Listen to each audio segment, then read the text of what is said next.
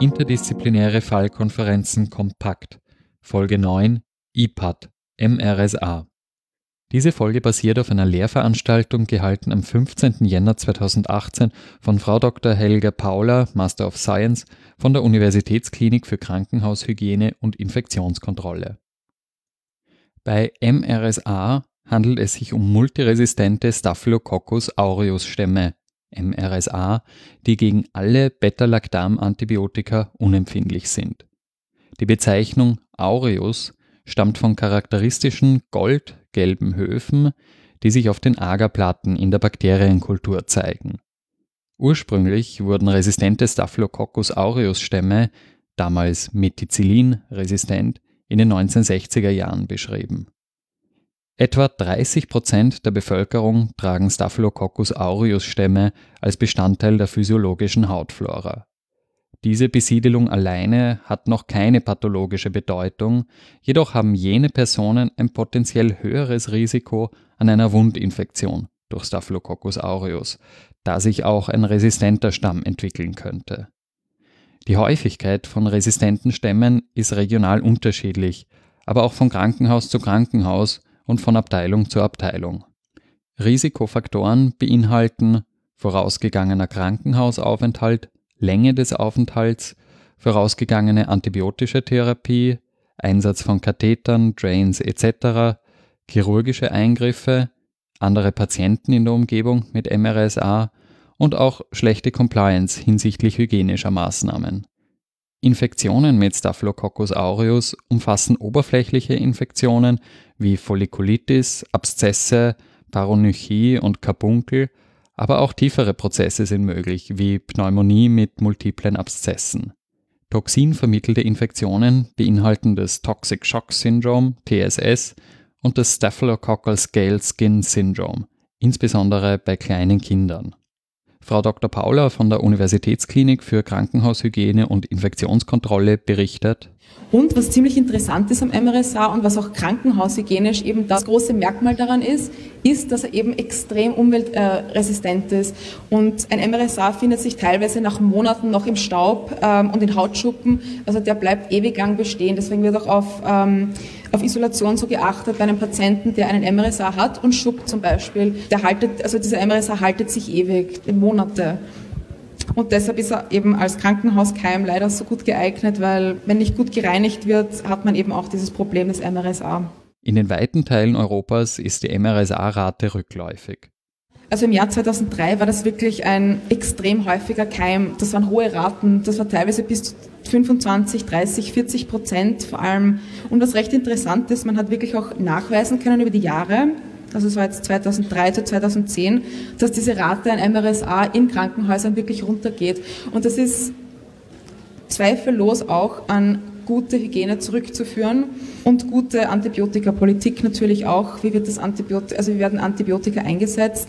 Aber das hat man wirklich schön auch über die nächsten zehn Jahre circa zeigen können, dass das was bringt, wenn man auf Hygienemaßnahmen auch achtet und die auch konsequent betreibt. Genau, vom Jahr 2010 alleine bis 2011 ist es schon besser geworden. Also sind die Raten nur noch, ich sage nur noch bei so 20 Prozent. In Österreich ist die Rate an MRSA immer so zwischen 6 bis 10 Prozent, also Gott sei Dank niedrig. In Amerika ist es viel höher. Da geht es bis zu 60 Prozent teilweise an Stämmen, also an S. aureus äh, Isolaten, die auch wirklich ein MRSA sind. Also sind das eigentlich gute Raten, die wir haben. Als Beispiel positiver Politik können die Niederlande genannt werden.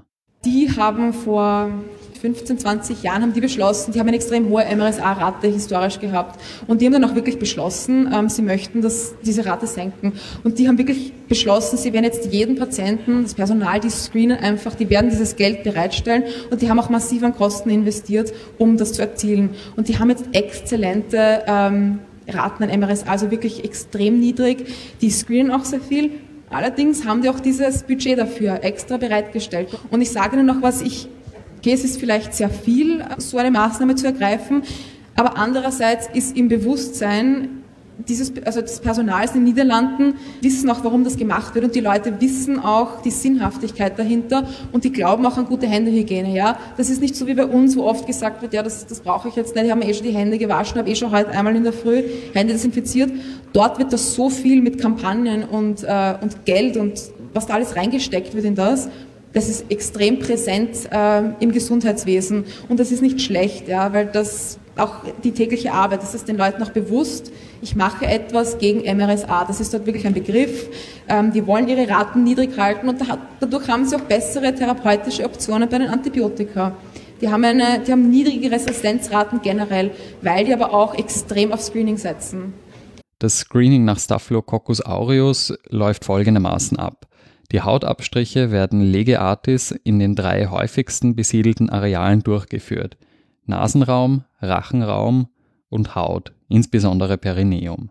Zu den Eradikationsmaßnahmen. In gewissen Fällen kann eine systemische Antibiotikatherapie in Erwägung gezogen werden. Mittel der Wahl bei der Eradikation sind jedoch vorwiegend die zwei Substanzen Chlorhexidin und Octinidin. Die Eradikation besteht aus den drei Teilen Ganzkörperwaschung, Nasensalbe und Gurgellösung. Das Schema lautet dabei wie folgt: fünf Tage lang einmal täglich Ganzkörperwaschung, dreimal täglich Nasensalbe und zweimal täglich Gurgellösung. Täglich muss auch sowohl Kleidung als auch Bettwäsche gewechselt werden. Auch Angehörige und Partner müssen den Eradikationszyklus durchführen. Danach folgen zwei Tage Pause, in der sich die physiologische Hautflora wieder zurückbildet. Nach diesen zwei Tagen Pause werden an drei aufeinanderfolgenden Tagen Abstriche durchgeführt. In der Nase, dem Rachen und auf der Haut bzw. dem Perineum. Erst wenn alle Abstriche von allen Tagen negativ sind, kann von einem Eradikationserfolg gesprochen werden.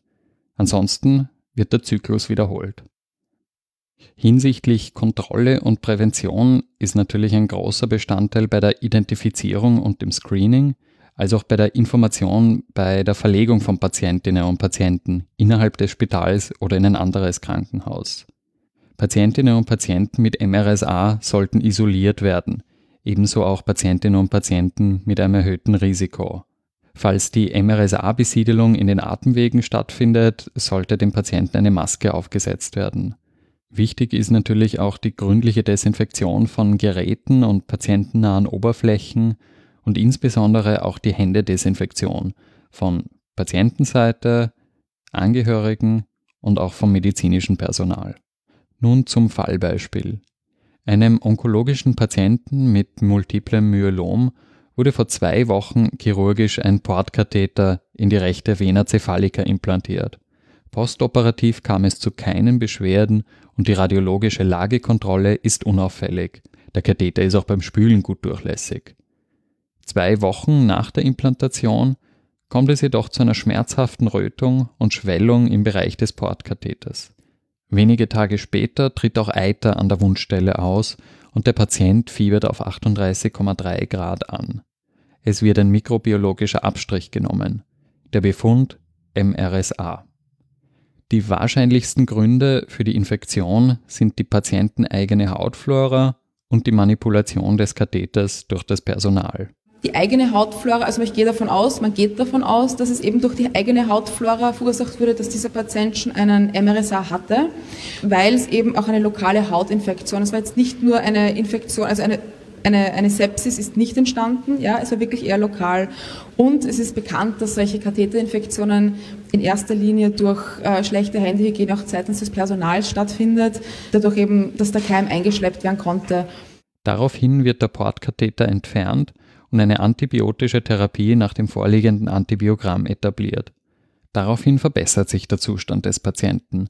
Das Fieber klingt ab und die lokalen Infektionszeichen sind rückläufig. Nach der chirurgischen Explantation wird auch die Spitze des Katheters mikrobiologisch analysiert und auch dort wurde MRSA nachgewiesen. Bevor aber an eine Neuanlage des Portkatheters gedacht werden kann, muss der Patient gründlich gescreent werden.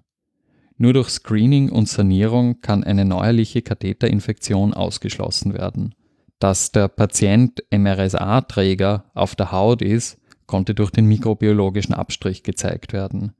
Ein gründliches Screening beinhaltet auch den Nasenrachenraum. Und wenn man wirklich gründlich vorgehen möchte und auch eine äh, Sanierungsmaßnahme einleiten möchte, damit nicht noch einmal ein Katheterinfekt entsteht, muss man schauen, wo sitzt dieser MRSA. Dass er ihn auf der Haut hat, ist keine Frage. Also das, das davon gehe ich jetzt aus, weil es eben im Wundgebiet auch war.